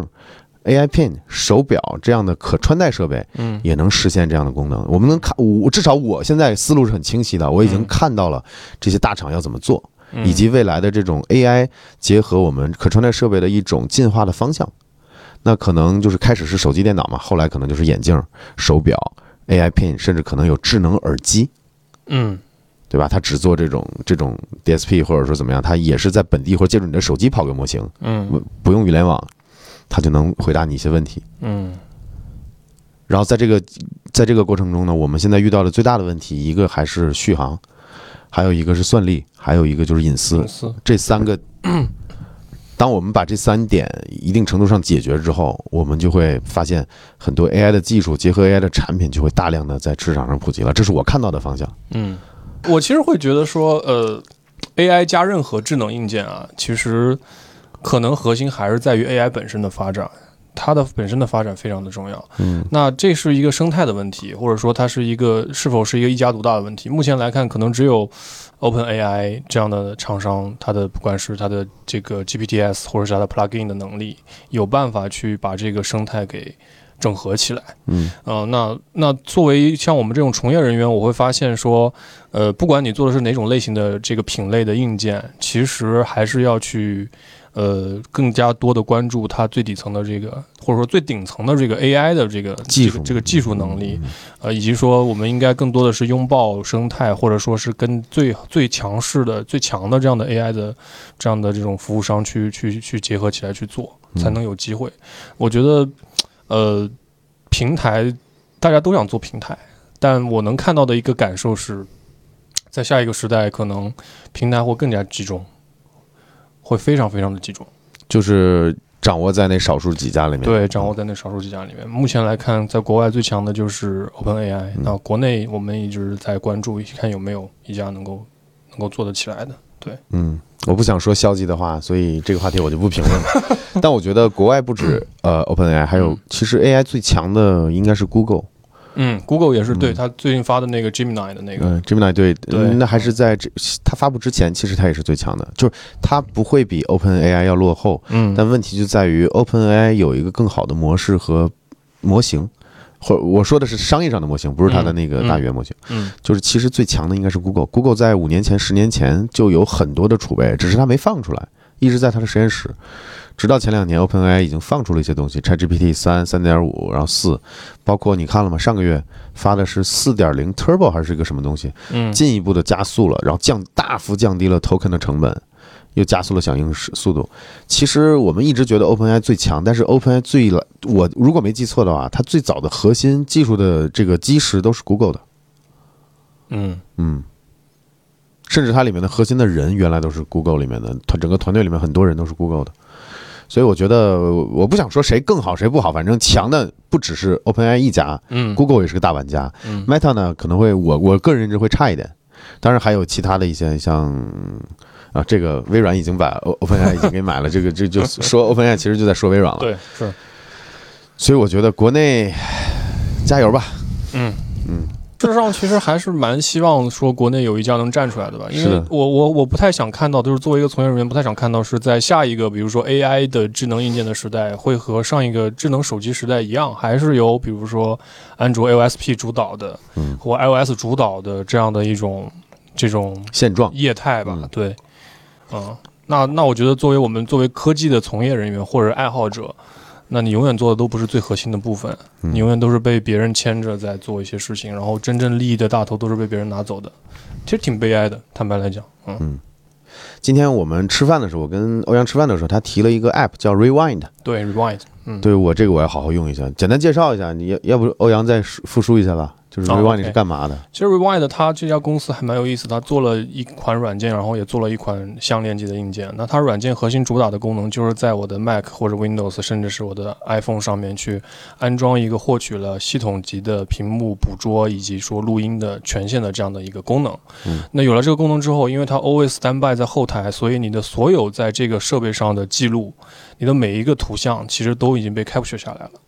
然后，当你的数据量增大的之后的话呢，你可以通过跟它的大语言模型去进行对话，你可以用问问题的形式去问它，比如说，哎，我上周跟 AK 好像聊了一个什么怎样的 topic，但是我有点忘记了，能不能帮我概括一下 AK 的观点是什么？我的观点是什么？我们最后达成了怎样的怎样的这个结论？嗯这些东西都是完全他可以去做的。那目前来看的话呢，我觉得它有几个问题。第一个问题是我自己使用下来，你会发现它的功耗还是很大的。虽然他说他借借助了比如说 Mac 上的 M1 芯片的能力，然后做了端侧的 OCR 和存储，但事实上从我后台拉拉出来的这个功耗上来讲，依然是一个高功耗的应用，因为它毕竟是在 always standby。对，另一个层面上就是我觉得它很容易被平台侧去卡脖子了。嗯，对，就比如说它在它在 iPhone 上，你会发现它不是每个页面都能都能开 capture 到的，有很多的页面其实你没有更高的系统权限，你也没有办法去看到。比如说 iPhone 上的微信的页面，它就它就看不到。哦，微信是做了这种限制的吗？对，目前来讲，在 i 呃在这个 iOS 上，应该只有 Safari 的浏览器和这个 Photos 是能够看到的。哦，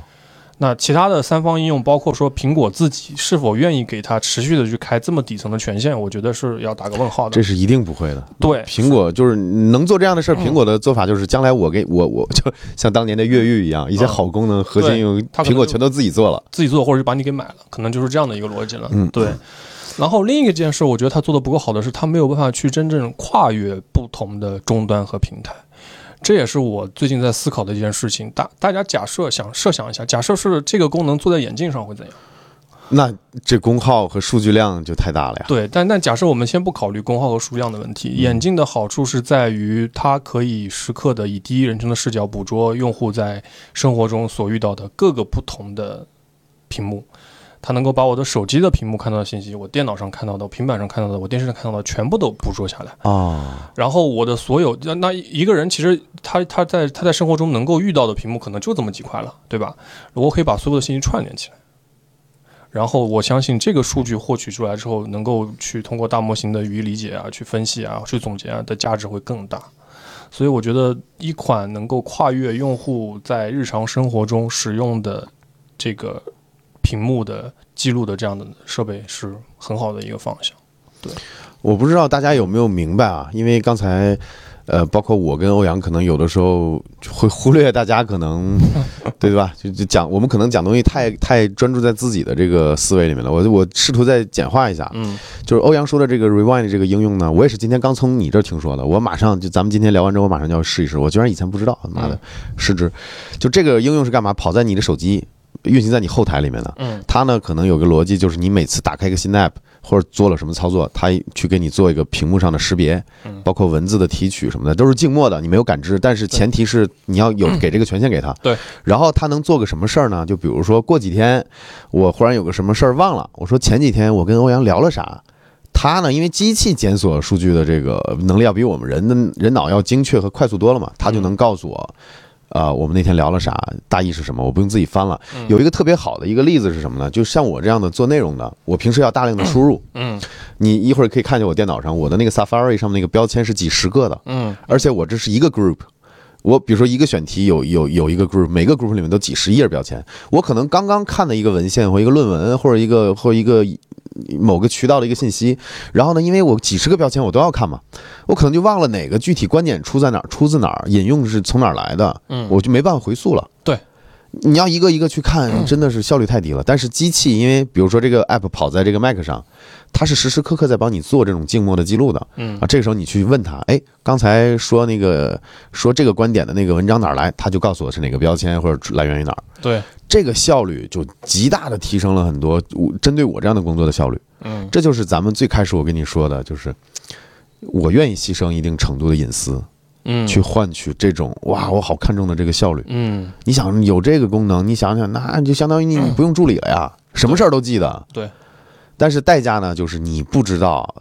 它具体会干嘛，这有一个风险性。嗯但是呢，在苹果这块儿，我是比较安心的，因为苹就是像欧阳说的，很多底层的东西没给他。对就是甚至苹果做了好多，比如说啊，有一个海外很火的一个通讯软件叫 Telegram，知道吗嗯，开始光， ？Telegram，你作为如果这个群，你是作为群管理，你是可以设置就是群的内容不要分不要任何人发出去的。这个时候你开了这个限制之后，别人截屏截的是一个黑的，嗯所以说，你看，它是相当于 Telegram，这不是它不是它自己的功能，是借助了 iOS 的一个 API，也就是 iOS 就是手机 iPhone 是有这样的功能的。所以呢，基于这种情况，你这个 Rewind 这种普通的第三方 App 是不可能能记录到很多你不想去让它记录的东西是。的，但这也极大的制约了他的能力。对那比如说 我经，如果说我有 Telegram，我经常在上面聊天，嗯，他就没办法我做整理了，是的，只能通过 Safari 来，因为嗯 Safari 是可以开放的。对，所以我觉得，就是我个人会希望嘖牺牲一点程度的隐私去嗯换换取效率的。包括那个 Rewind，我今天听听欧阳介绍，我好心动，但我还因为我还没下嘛，嗯，就是大家也可以去试试。我觉得这个这个 App 应该哎收费吗？ 收费。目前来， 是多少钱？呃，没有记错，应该十几刀一个月的订阅服务吧。哦，它是订阅的。对哦，这也是一个很有意思的点，就是我发现现在跟 AI 相关的，不管是智能硬件还是软件服务，基本上都会处在这种订阅制。啊、可能原因是在于说，确实大模型的 token 调用是一个很大的一个成本吧。嗯，嗯，对，所以包括刚刚才聊的 AI Pin，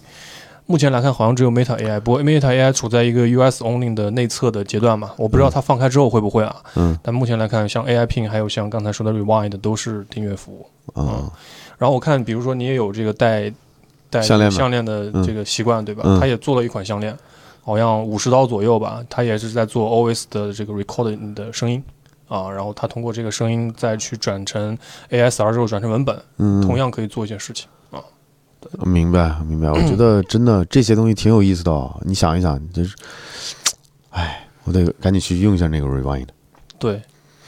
我觉得还挺有意思的。其实现在我们去讲 AI 加硬件和过去讲智能硬件的概念，我觉得是一样的，只不过现在收集的数据的维度变多了，从声音的到文字的到图像的，都变成了可以去 always standby 或者 always 的去捕捉用户的数据源。那么其实。这个 AI 的能力或者大语言模型的能力，一定是建立在我有更加多元化的数据的收集，就我的 input 更加丰富之后，我才有可能去产生更有价值的 output 嘛，对吧？嗯对，就是真正的功耗和续航没有办法让你真正做到 always on 嗯啊、那在这之之前，它必须要找到一些可以去精准触发的一些 trigger，但这些 trigger 是什么，我觉得还挺难去定义的。是我的也一直在思考这件事情嗯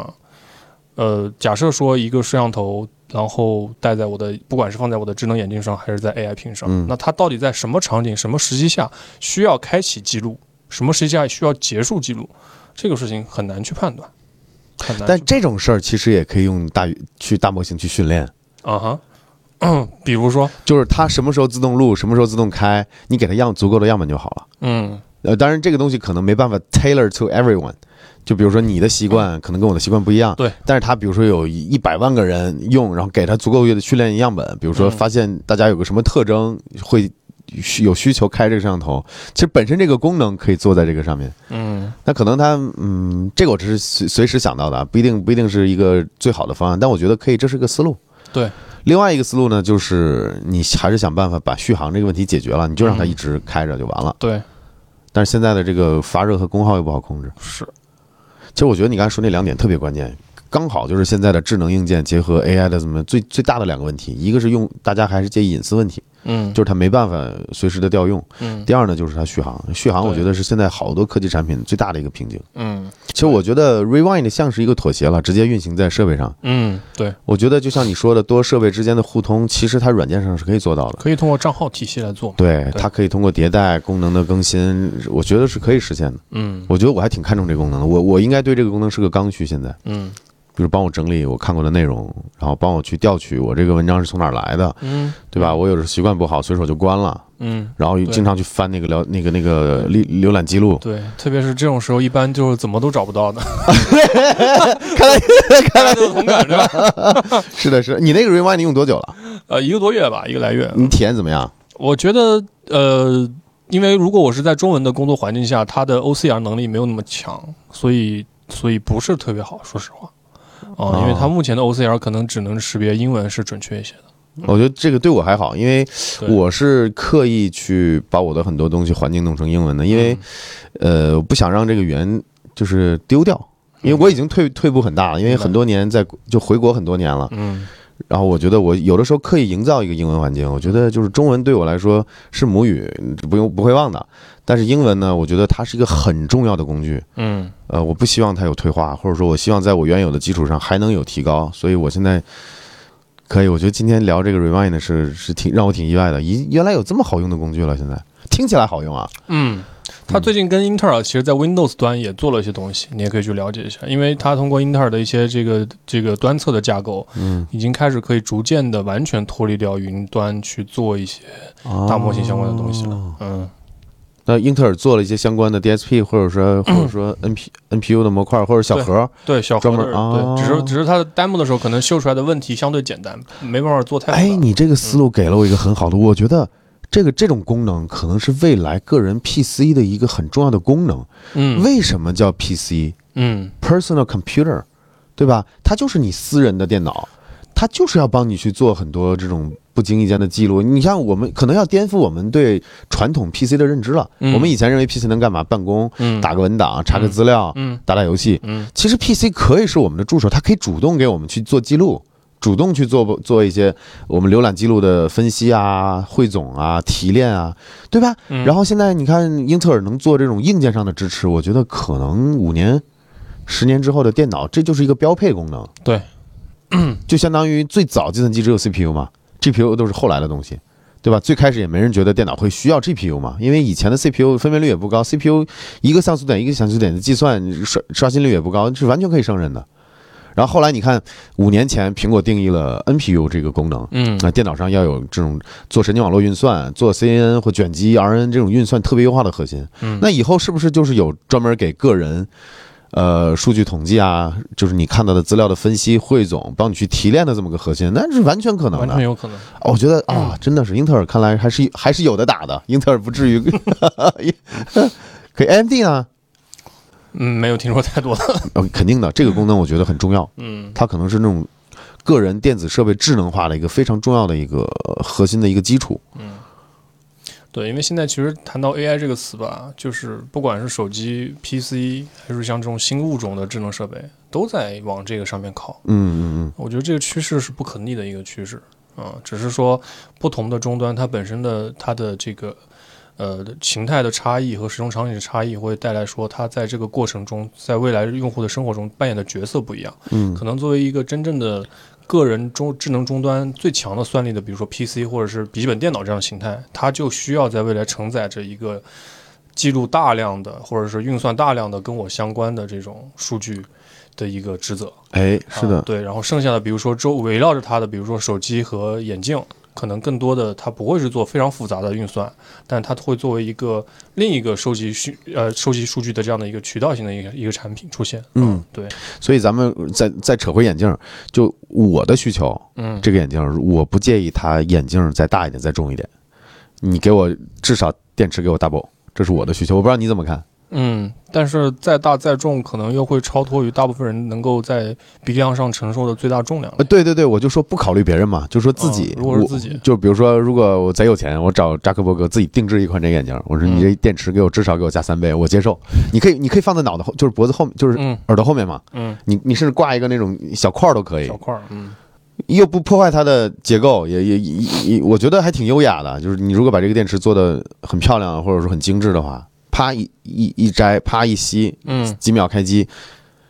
也是一个不错的方案。对我一直跟很多这种国内做什么眼镜的厂商，我说我做视频说的，我说嗯其实这种换电池的方案其实是挺好的， 嗯，对吧？你不用考虑做这种封闭式的。可能就是成本上会增加一点，你对要你要做更多的结构件，你要开可能更多的塑胶膜，你你不觉得吗？这样其实是更好的一个事情。虽然说可能会造成这个你这个电池容易丢的问题，但你丢了你可以再买啊， 买了嘛厂商不就更赚赚了更多的钱，增加了配件的对呀购对啊呀买率是吧？复购率嘛，复购率，是不是？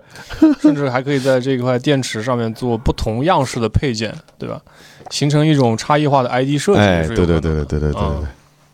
行吧，我我我这个思路能做产品经理吗？ 啊可以的，可以的， 完全没有问题。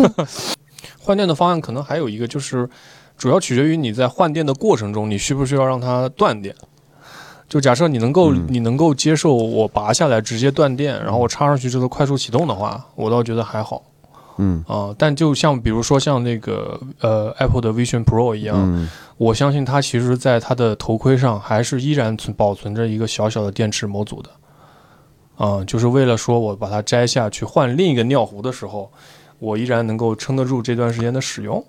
啊、啊。但如果做到这件事情，这个双端的电源管理又变得复杂了。明白明白，啊是这样的啊，这个话题我觉得有意思，因为嗯最早可能今年五月份不是六月份他们是发布发售的嘛，就是那个发布的嘛，嗯我大概四五月份我做了个视频，我聊了一下观点，我跟你一样，当时、嗯我觉得他自己会做好这种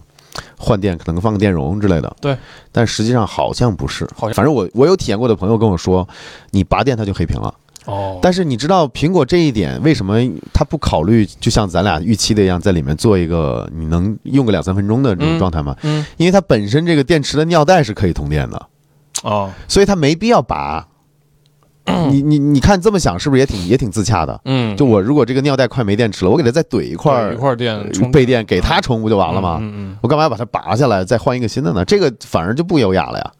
所以我觉得，我觉得倒也自洽。当然，嗯，嗯现在不确定啊，就是我朋友跟我说是拔掉就黑屏的，但是也许苹果可能，嗯，我觉得苹果不大概率不会一不会做电容，二不会做电池在里面的，因为本身这个很重了，嗯，它里面的空间又寸土寸金。我给你看个东西，嗯正好借着这次这次节目聊一下之前想聊的一个话题，稍等。就是大概一个多月前，我在闲鱼上看有人说这是 Vision Pro 里面的电池，哦说是闲鱼上泄露什么什么工厂漏肉，我就买了一块四百四百多块钱，拿到手我一看，绝对是骗人的。你看你你从你的角度看，你你你你觉得这是苹果做的东西吗？这个放在哪儿？放在不太像苹果做的东西了。啊这个对，这也是我的第一印象。第二呢，你掂一掂它有多重，对，非常沉啊。所以就不可能。嗯，就是如果你想苹果那个已经用了那个玻璃和铝合金了。嗯已经把一个头显做到不轻，不比那个 Quest Two 要轻很多的这种程度了。它在里面放个内置电池，那我干我干嘛还要尿袋呢？而且电池这东西又沉，你看这个就我记得当时测了好像一百多克吧嗯对，还是多少克，所以我觉得不可能。从这个角度出发考虑，我觉得 Apple Vision Pro 里面是没有本本体里面是没电池的，嗯但我也不是很确定啊，就是这个还可能还要等三月份发售的时候拿到之后具体看一下。嗯，如果没有电池，哎，我只能说这是我的扣分项。哦，你会希望它前面有电池？我会希望说，至少这个切换的过程是非常 seamless 的一个过程。对，但呃我刚才以以那个点就在这儿，就是你为什么要切换呢？那如果不让我切换，为啥要做磁吸呢？你直接直接是焊死的不完了吗？它磁吸是这样的，我我嗯我分析啊，嗯我我看了它那个接口，它是要做数据通讯的，就是也许换根线或怎么样，它是要跟电脑可能是刷机。比如说，你知道 Apple Watch 要怎么刷机吗？现在最早的 Apple Watch 在这个里面，你把这个表表带拆掉之后，里面有几个 Poco Pin，哦就是相当于就是调试口，你可以这么理解。或者还有一个方式可以理解，就是你真的可以换电池，嗯就它做这个功能给你，但是呢，更好的方式是你没电了，因为你为什么要换电池？没电嘛，你没电的话，你直接给它尿袋补电就好了呀。嗯所以它其实这个选项给你了，嗯我是这么理解这事儿的啊。但是我觉得如果加电池，我会觉得很不自洽在哪儿呢？它是属于利用率超低的重量，然后要坐在很不应该坐到的位置。嗯你想一想，就是你，你想想，你作为一个产品经理，你去考虑这个东西是不是它有合理性，它不把电池坐在这儿，嗯，就是完全不做电池。虽然我们期待有，嗯但我我个人的情节是什么呢？我希望它的结构件可能轻一点，嗯或者说它的这个铝合金，或者说这个玻璃的材质，你给我少用点儿。我我我希望让它把这个重量用电池来弥补，就比如做一个可能两三瓦时的，你能带个两分钟就行，对对吧？对。但是你你看这么考虑的话，它它这里面寸土寸金的，而且这个重量又这么关键，在你的脸前面的重量，嗯你平时用不着，但这个重量就白白在那儿压着你。嗯就我做了一个三十八分钟的直播录剪，嗯就是聊那个 Pico 裁员那个事儿。嗯就是我简单说一下吧，就是 Meta 这家公司在 AR 呃在 VR 的这个投入啊，嗯一年是一百多亿美金，它投了四五年了，你这么算下来，三千亿人民币，这是它的投入。它每年大概是赚五千到八千亿人民币的，然后呢，它过去四五年投了相当于一年的营业额营收，它投入非常每年你这么算，就平均下来每年它要投入五分之一。嗯但是呢，字节字节也在咱们国家也做 Pico 嘛，做那个头显。字节呢也是三年前才两千多亿人民币的营收，对到现在也是六千多亿了。就是今年看下来的话，跟 Meta 差别不大了，差个百分之二十左右。但是它的投入呢，两年投入了一百亿人民币，嗯哼也就是差人家三十倍。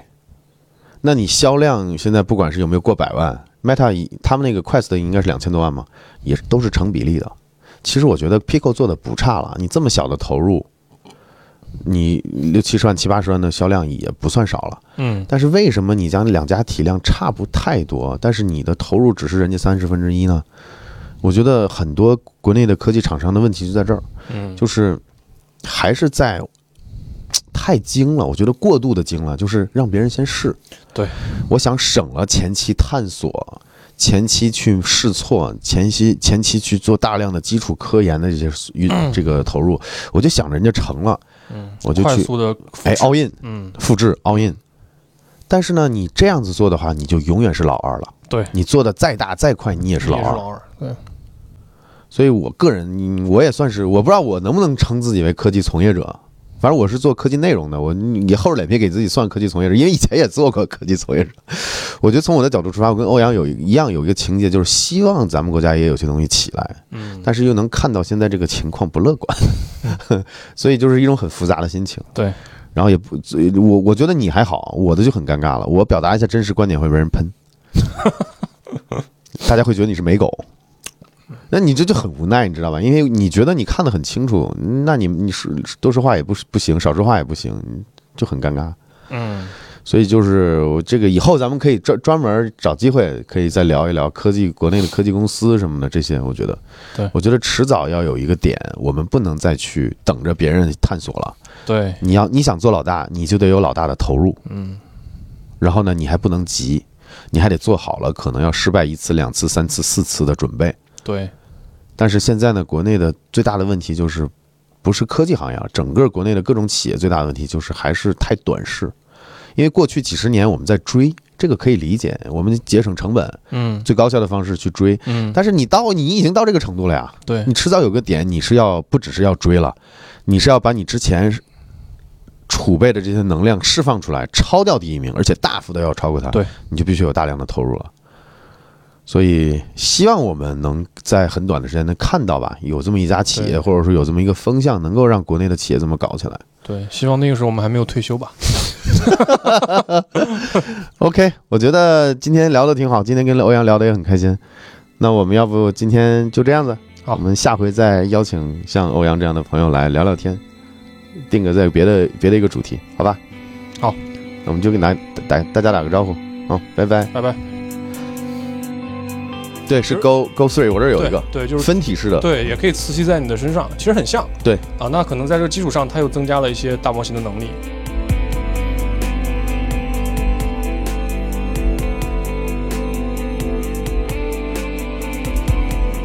然后本身就没有了，本身没有很强的算力，可能就是一些什么降噪啊、DSU、DSP 这些东西。嗯。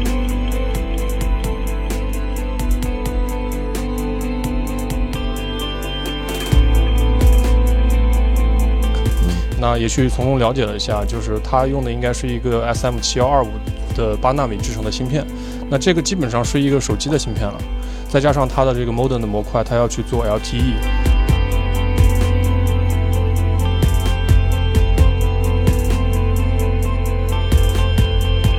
我个人的推测啊，它 AR 一的就是里面的芯片，里面应该是有 BLE 和经典蓝牙的。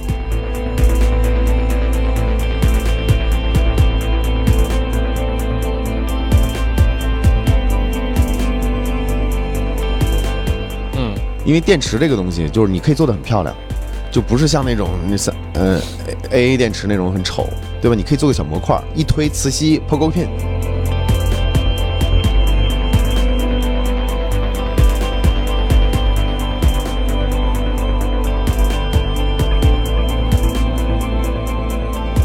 但是在我们也分阶段看，那在两三年这个阶段，我觉得它的主打的这个 killer app